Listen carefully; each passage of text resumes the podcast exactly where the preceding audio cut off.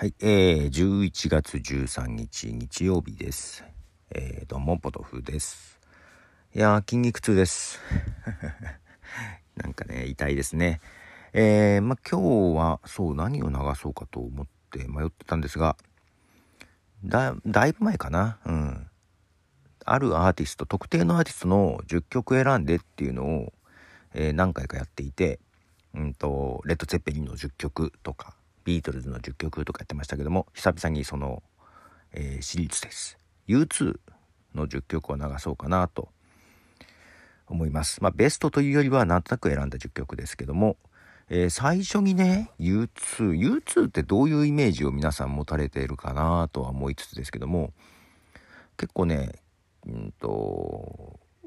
時期によって音とか結構変わるんですよね。最初は結構パンキッシュな感じだったりえー、まあ、パンクニューウェーブというかねそういうところだったりしたんですけども、えー、途中、えー、原点回帰というかアメリカ音楽の方のね、え影響が出てきたりその後、えスタジアムバンドとしてエレクトロニカというかエレクトロニックミュージックとかも融合してみたいな感じでねどんどんどんどん変わっていっているんですけども、え自分が一番最初に U2 を聞いたのは多分イレギュラーな感じだと思うんですけどもラトルハムというライブ音源とかなんかそういうのも多い感じでちょっとこれもそれまでの U2 の作品ともちょっと違う感じだしこの後との分岐点みたいな作品だったんですね。そっから2曲流したいと思います。U2 で「エンジェル・オブ・ハーレム」そして「デザイア」はい、えー、U2 の「ラトルハム」というアルバムから2曲ですね「エンジェル・オブ・ハーレム」と「デザイア」えー、まあこの2曲ですけどもえー、まあ、この前に、まあ、ヨシュア・トゥリーとかその辺のアルバムを出してるんですけどもそれを受けての、えー、ちょっとね、えー、エンジェルはこのこの辺のね、えまあ古いロックとかそういう音楽とかの、えことを知る旅みたいななんかそんな感じのコンセプトだったと思うんですけどもでライブ音源とかも入ってと。で、えこの次のアルバムなんですよね。だからこのラトランダムを聞いて、ああ、U2 ってこんな感じかと思っていて、そしたら間もなく次のアルバム、えー、アクトンベイビーというのが発売されまして、これを聞いて、なんか全然違うやんかということでね、結構衝撃を受けました。で、最初は、え、なんか違うと思ってたんだけど、聞けば聞くほどにとても、あの、好きなアルバムで、はい。多分 U2 の中で一番聴いたんじゃないかなというアルバムの中から1曲流したいと思います。アクトンベイビーからですね。U2 のミステリアス・ウェイズ。はい、えー、U2 ミステリアス・ウェイズですね。このアクトンベイビーはもうディスコミュージックにもちょっとね近づくような形で、えー、それまでは結構なんだろうなえ小さい箱でやるようなイメージの感じの曲が多かったんですけども、まあ、ヨシュア・トゥリーとかその辺、まあ、あたりからですね、少しバンドのスケールを大きくしていった感じはあったんですけど、えー、そこをもう一歩踏み越えてですね、スタジアムバンドというか、でっかいスタジアムで映像作品とかも使ったようなステージを見せるようになっていくんですけども、かなり意識的に、はい、自分たちで変えていった感じがあってね、でそのアクトンベイビーもう完全にそういうライブでやるようなあの意識した曲作り。でこの次のアルバムもそれを推し進めたような曲でしたね「えー、ズーロッパ」というアルバムからです。U2 で「ベイビーフェイス」はい、えー、U2 の「ベイビーフェイス」という曲ですね。まあこの辺のですね、えー、まあ、あたりですね、えー、結構シングルとかで、えリミックス版とかもたくさん出てて結構揃えましたね。シングルとかもね、いろいろ 買いました。このベイビーフェイスもいろんなバージョンがあったんじゃないかな。はい。まあそんな感じの U2 ですけども、けど一番やっぱり売れたのは、さっきも言ったヨシュア・トゥリーとかその辺じゃないかなと思うんですけどね。まあその辺はデザイアじゃないや、ラトルハムのアルバムにも、えー、ライブ版が入ってたりはしますけども、まあそこは押さえておきたいなということで、ヨシュア・トゥリーから流したいと思います。U2 の I still haven't found what I'm looking for はい、えー、U2 で I still haven't found what I'm looking for という曲ですね。このヨシュア・トリルはもう最初からの流れが素晴らしくて、Where the Streets Have No Name からこの I still haven't found what I'm looking for そして with or without you とかですね、えー、続いていくんですけども、えー、これはねコンセプトっぽいところもありつつはい。とても素晴らしいアルバムですね。初期の U2 の曲もね1曲流しとこうかなと思います。まあこれは有名な曲ですが、えー、結構社会的な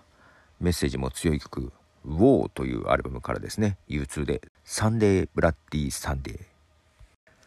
はい、えー、サンデー・ブラッディ・サンデーという曲ですね。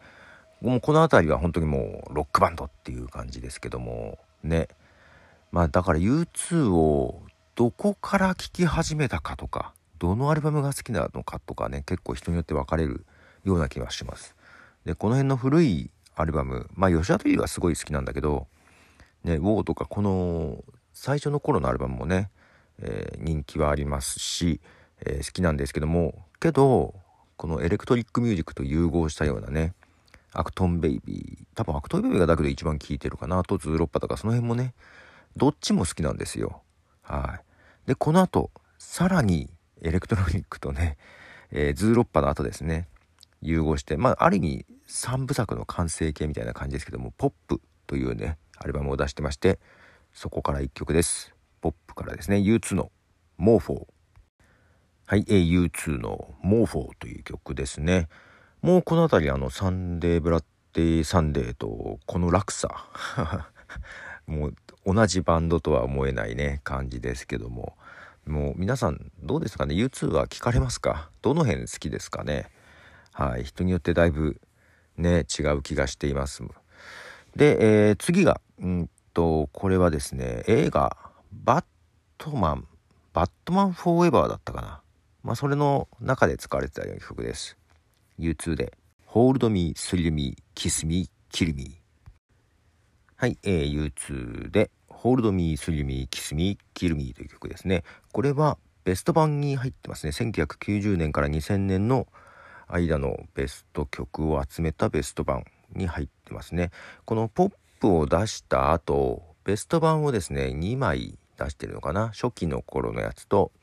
この後期のやつっていう感じでね、えー、ベスト版を出しまして、えー、それと同時に、えー、2000年だったかな。アルバムを出してます。All That You Can Leave Behind というアルバムを出してます。もうここの、えー、アクトンベイビー、ズーロッパ、ポップのこのね、えー、エレクトロミュージックへまあ、融合していった3部作で、スタジアムバンド、モンスターバンドみたいな感じにね、変わっていったあと、やや原点回帰な感じのね、うん、もうちょっとバンドサウンドをベースにしたアルバムを出してます。その中から1曲流したいと思います。U2 で Stuck in a Moment You Can Get Out of はい、えー、U2 ですね。Stuck in a Moment You Can Get Out of という曲ですけども、まあ、ここでなんなんとなく戻ってきたっていうようなね、なんかまた4人に戻ってきたみたいな感じはあったんですけど、で、この後ですね、えー、まあちょっといろいろ最近ちょっとニュースになってたかな。えっ、と、結構アップルの CM で使われたり、アップルのね、キャンペーンに使われたりしたんだよね。なんか iPod の中に、iPod だったかな ?iTunes だったかな ?U2 のアルバムが最初から入っていて しかもなんかあの削除できないんだったかな？なんかそういうキャンペーンねプロモーションの一環としてえー、唯一のアルバムが丸々入ってるよみたいなのがあったんですよ。それが、うん、この、あ、もう、もう一枚後か。あってごたごたもありましたが、まあ、その前にアップルのね、えー、CM とかにも使われまして、それが結構なかなか、えー、キャッチーな曲でもありましてですね。まあ、それを10曲目最後に流そうと思います。U2 でバーティゴ。はい、えー、U2 のバーティゴですけども、 U2 をよく知らない人でもこの曲は聞いたことある人が多いんじゃないかな。CM でね使われたりしたので、はい。まあ、この辺がね結構あの絶頂期というか一番乗ってた頃じゃないかなと思います。この後ねだけどねアルバムのリリースのペースもね5年に1回ぐらいにもなっているしまあもちろん今でも続いているバンドなんですけども、まあ、ややちょっと勢いが落ちちゃったかなっていうところはなきにしもあらず。けどそういや去年だったかな？あれ？今年だったかな？去年か「シング2」っていう映画でねアニメの映画なんだけどあの U2 のボノが声優にチャレンジしてんですよね。まだ見てないですけどもちょっとそれも見たいなと思う。ねスカーレット・ヨハンソンとデュエットしてるはず。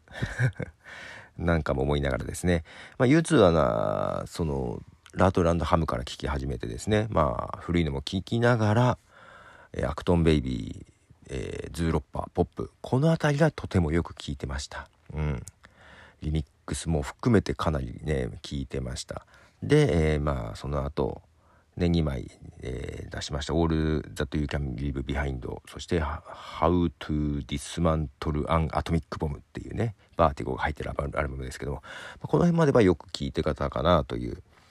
感じですね。はい、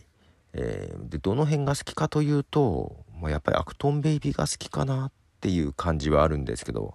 皆さん1枚選ぶとしたらどこら辺を選びますか？はい。こういうねあの時期時期によって音楽性も含めて結構違うバンドが好きなんですよ。ビートルズもそうですけども。はい。で密かにレッド・セッペリンもねちょっと違うんですけども。はい。あまああとはねずっと同じような曲をやっていくバンドもあるじゃないですか。まあそれもそれで良さはあるんですけど結構自分はねこう変わっていく。3枚ずつぐらいで変わっていくようなバンドが好きでね。で U2 もその一つですと。いうことで今日は U2 の曲を10曲流しました。ということでポトフでした。では。